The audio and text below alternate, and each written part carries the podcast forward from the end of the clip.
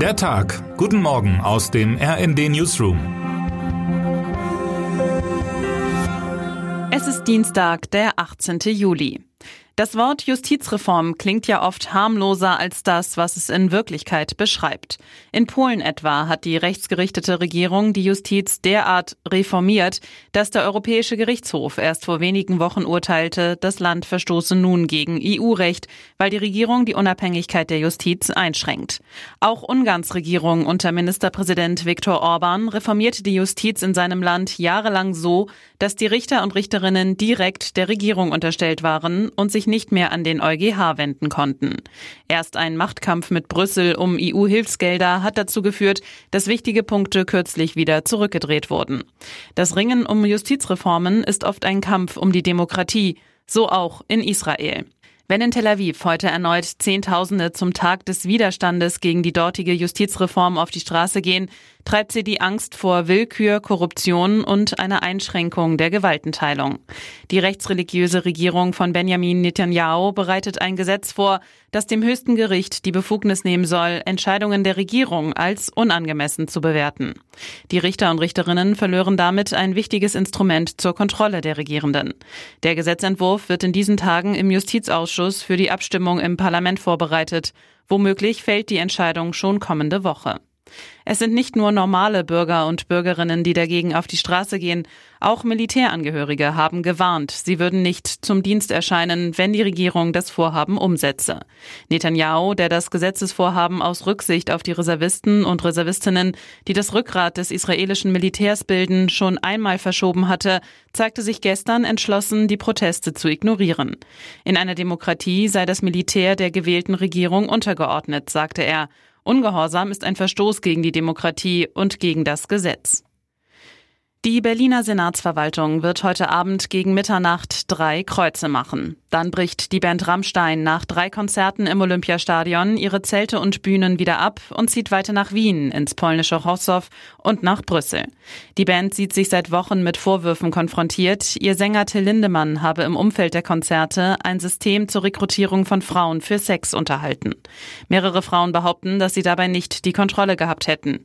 Die Band bestreitet, dass es zu strafbaren Handlungen gekommen sein könnte. Iris Spranger, SPD-Innensenatorin in der Hauptstadt, musste in den vergangenen Wochen mit der Kritik leben, die Konzerte in dem landeseigenen Stadion stattfinden zu lassen.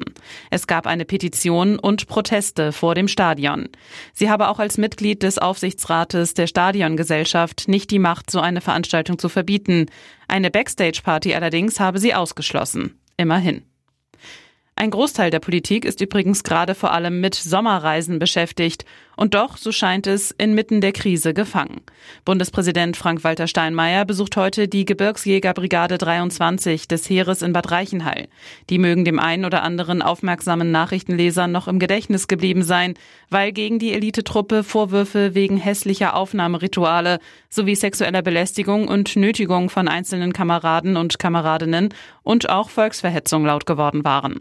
Wenn der oberste Repräsentant des Staates sich freiwillig zu den Gebirgsjägern begibt, dann merkt man daran wohl auch die Zeitenwende. Bundesinnenministerin Nancy Faeser besucht einen Wasserversorger in Guntersblum. Es geht um den Schutz kritischer Infrastruktur. Und das sind Wasserversorger ja nun in doppelter Hinsicht. Zum einen ist das Wasser eh knapp, zum anderen ist in Zeiten des Krieges die Angst vor Terrorakten und Sabotage auf Infrastruktur besonders hoch. Das sieht man übrigens auch an dem Termin der Deutschlandreise von Außenministerin Annalena Baerbock. Sie besucht in Bonn das sogenannte Cyber-Abwehrzentrum der Deutschen Telekom. Auch hier also geht es um kritische Infrastruktur. Termine des Tages. Die Deutsche Akademie für Sprache und Dichtung will bekannt geben, wer in diesem Jahr den Georg Büchner Preis bekommt.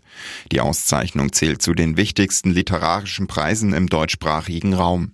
Im vergangenen Jahr war die Schriftstellerin Imin Sefki Östermar ausgezeichnet worden.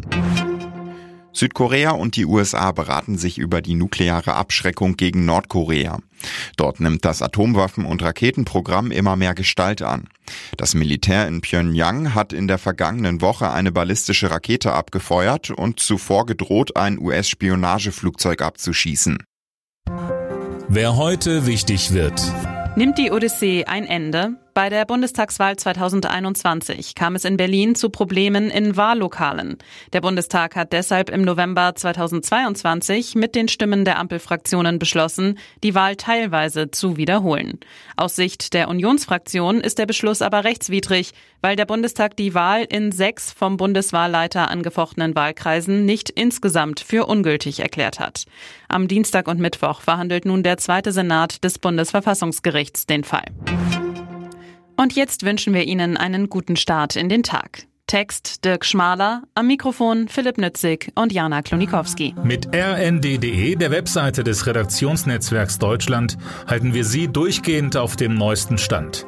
Alle Artikel aus diesem Newsletter finden Sie immer auf rnd.de slash der Tag.